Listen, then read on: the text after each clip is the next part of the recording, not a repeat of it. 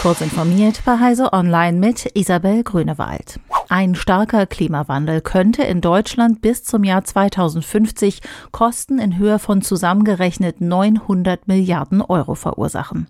Das ist das Ergebnis einer aktuellen Studie im Auftrag des Bundeswirtschaftsministeriums.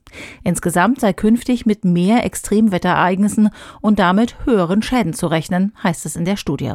Selbst wenn sich die Erderwärmung in Grenzen hielte, sei immer noch mit einem Schaden von 280 Milliarden Euro zu rechnen.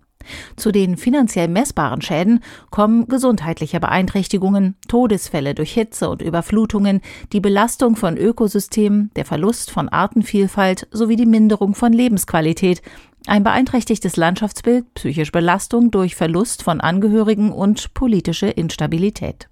Die möglichen Schadenskosten könnten durch naturbasierte Lösungen verringert werden, wie etwa die Kohlenstoffspeicherung in Vegetation und Boden.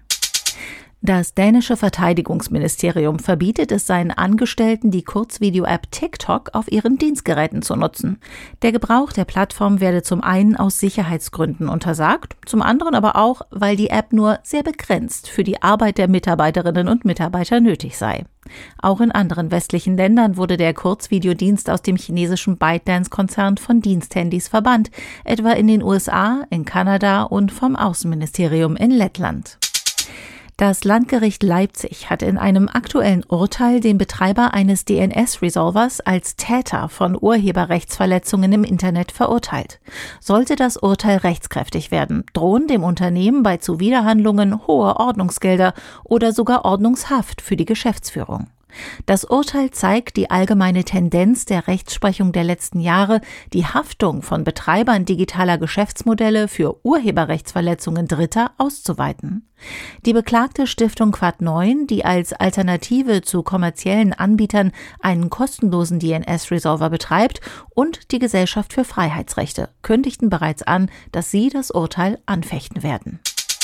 Ein von der NASA finanziertes Forschungsteam hat auf Basis von 300.000 Satellitenbildern und mit Hilfe von KI die Bäume in einem breiten Streifen Nordafrikas gezählt und ermittelt, wie viel CO2 sie jeweils gespeichert haben.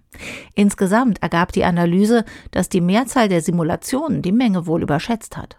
Die Daten könnten nun nicht nur bei der Präzisierung von Klimamodellen helfen, sondern auch direkt vor Ort bei Aufforstungsmaßnahmen. Außerdem können sie lokal in der Landwirtschaft genutzt werden. Diese und weitere aktuelle Nachrichten finden Sie ausführlich auf heise.de.